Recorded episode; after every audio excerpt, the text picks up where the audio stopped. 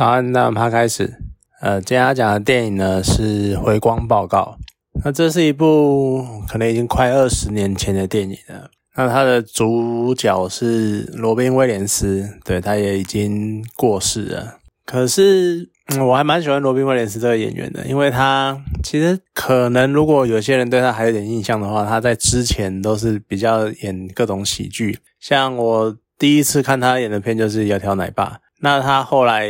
然后他当然还有很多很有名的作品，像什么《春风化雨》啊，或者是呃《变人》呐这样子。《回光报告》呢是他的一部，其实评价好像也算是普通吧，可是看了之后觉得蛮惊艳的，因为他有一个很有趣的世界设定观，就是他设定了，嗯，在他有点算是一个，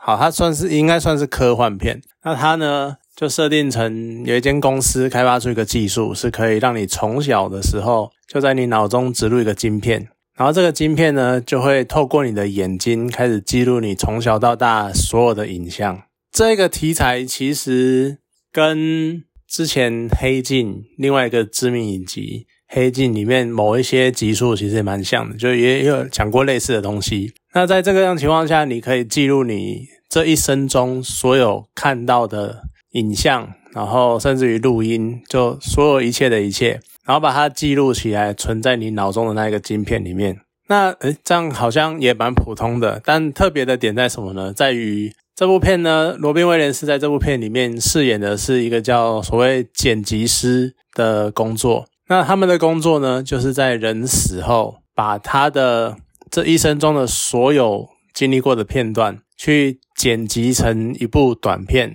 可能也没有到短片呐，就大概是一个，比如说一百分钟或者是两小时之类的片段。那这个片段呢，就会有点算是记录这个人一生中的精华，然后去把它可能再看他的家属想要放在哪里，可能就是在葬礼的时候播放啊，或者是甚至有人会选择放在墓碑上。那这样任何一个有兴趣的人都可以到他去扫墓的时候，然后就可以再回顾一下这个人的一生这样子。而这个电影。它最特别的地方在于说，除了这一个很有趣的科幻科幻元素的背景之外，它同时也探讨了很多东西，像是最基本的，一开始呢，你可能随电影一开始的一些对谈什么的，你就可以先得出一个疑问，就是这样算不算隐私？你的回忆算不算你的隐私？因为。光首先就是光从你这个剪辑师，他会把你这一生你所做过的所有事情全部都看过一遍，这就已经算是蛮侵犯个人隐私的事情了。所以，而且甚至于搞不好你不是在你愿意的情况下，因为他们这个晶片的植入呢，是父母在小孩出生的时候就决定要植入他们的晶片，然后所以说。你在从小就开始有这块晶片，而你完全不会知道这件事情。那规定呢是等到你二十一岁，就是你成人了之后，你的父母才会跟你说，你的脑中有这块晶片的存在，然后它记录了你这一生所有的所做的所有的事情，所有的过程这样子，然后你再继续的生活下去。那首先，光在你被告知之前的这二十一年，你的所有记录就已经被选择被记录起来了。而你往后的人生，前半段人生可能你还不知情，往后的人生是你知道，总有一天你所做的所有的事情都会被人家看到的情况下，你还去这样的生活。所以像电影里面也有提到，就是有的人就不能接受这一点，所以在知道了知道真呃真相的那一天，他就上吊自杀了，因为他不想要再接受这样的生活。好，所以这个时候就来了，就一开始你就会先碰触到这个问题：你的回忆是不是你的隐私？那你的回忆它的记录应该由谁来决定？这就是第一个问题。第二个问题呢，就会变成说，还牵涉到善恶的问题。为什么？因为每一个去要求罗宾威廉斯帮忙剪辑的人，都是希望他报喜不报忧，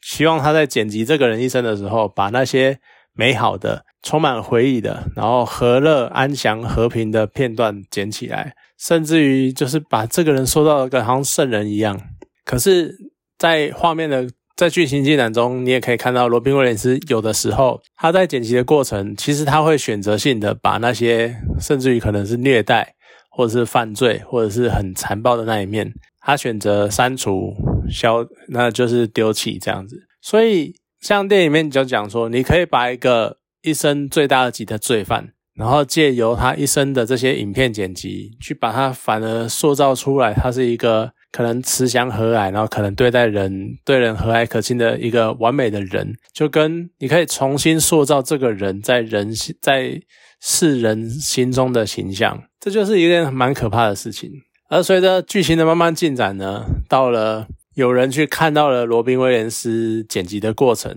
又牵涉出另外一个问题，就是这已经不单单是这其实不单纯只是那一个晶片持有者他的隐私。因为他这一生中所接触到的所有人都会被记录在他的脑中，记录在他的影像里面。所以你曾经有过一段轰轰烈烈的恋情，那那一个前女友呢？她其实就已经被记录在你的脑海中了。那这样的话，对那个女，对那个前女友来说，那这算不算他们的隐私？因为这是你们两个之间相处的过程，你们曾经拥有的回忆，但是却被记录下来了。所以它其实牵涉的已经不只是你个人的问题，而是你这一生中所遇到所有人的问题。所以，其实就是一个很多人的隐私的问题。所以，他不断的在探讨这类的问题，在讲述这些过发掘这些比较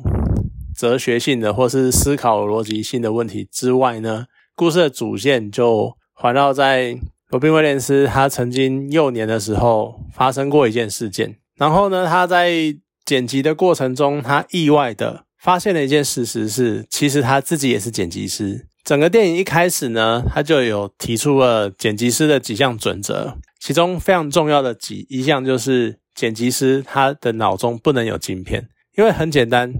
当你在担任剪辑师的时候，你会看过你接受的客户他的一生，而如果你剪辑师里面有晶脑中有晶片，那等于说你会记录所有你看过的每一个客户他。脑中他曾经经历的人生，那等于说你一个人就有复述人生的那种感觉，这当然是大忌。可是罗宾威廉斯他因为他的父母在还小的时候就出车祸死了，所以他完全不知道，他完全没有人告诉他他的父母曾经在他的脑海中植下了晶片，所以他最后才偶然的发现自己脑中有晶片。而除了这一段以外呢，他也借由这个方式，然后去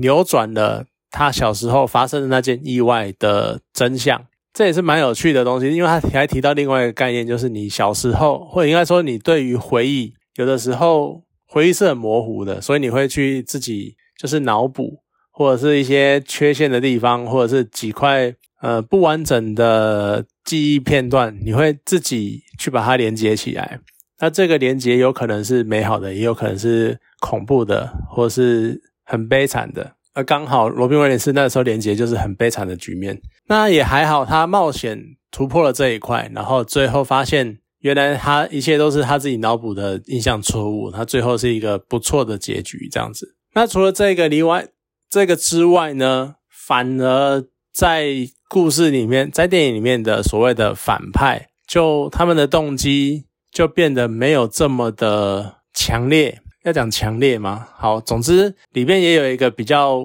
反对这一项技术的人，甚至于还是一个前以前也是剪辑师的人，他算是参加了这个反对这项技术的人，然后他们想要试图推翻这一个企业，想，然后他们利用的方式呢是找出试图找出这个企业主、企业老板的丑闻，那进而去。从道德面上打击这一项技术，然后让这一项技术绝迹，呃，他就没有这么，就是他就变得不是说很呃什么企业的老板是一个很邪恶的大魔王啊，或者是我们要打倒万恶的商人啊，不是，他就是很单纯的利用一个，就有点像是类似类似现在黑海的那种方式，很单纯的手法去解决掉，去试图解决掉所谓的商业跟道德利益这件这个层面。因为他的故事主轴都还环绕在罗宾威廉斯身上，然后以及这项技术所带来的道德性问题，反而这个什么所谓要推翻这个邪恶企业的这一条线呢，就不是那么重要，所以其实就是轻轻带过而已。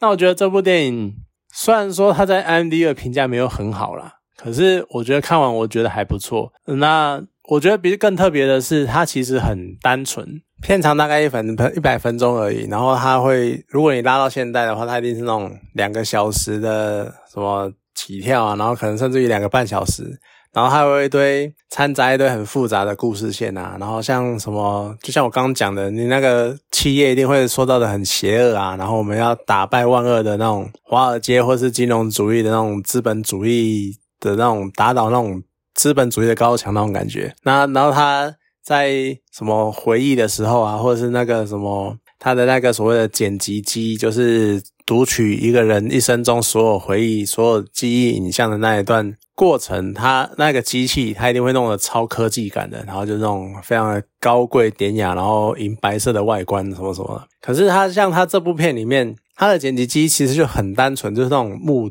木头式的装饰，然后有一个就一个三三一幕的普通的电脑的那种感觉，就是很朴素，可是它却内行内藏的非常高超高超的科技。算是蛮有趣的。你看，就像我刚刚讲的，那现在的话就会拖一堆拉里拉扎的。可是像那个时候，他这部电影只有一百分钟，他很简单的把这些元素浓缩在这个时间里面，然后他很简单的介绍了这项技术，那他的所有的问题都让你自己去发想，透过一些简短的抗议画面，然后让你去自己去想象他们会有面临的问题跟面临的争议，然后。主轴在罗宾威廉斯身上，那像他的，就像我刚刚讲的那个所所谓的邪恶企业，其实就是轻轻的带过，就只是算是一点点陪衬而已。整个故事还是在讲述这个技术跟罗宾威廉斯他的心路历程吧，有点算是心路历程的那种感觉。所以其实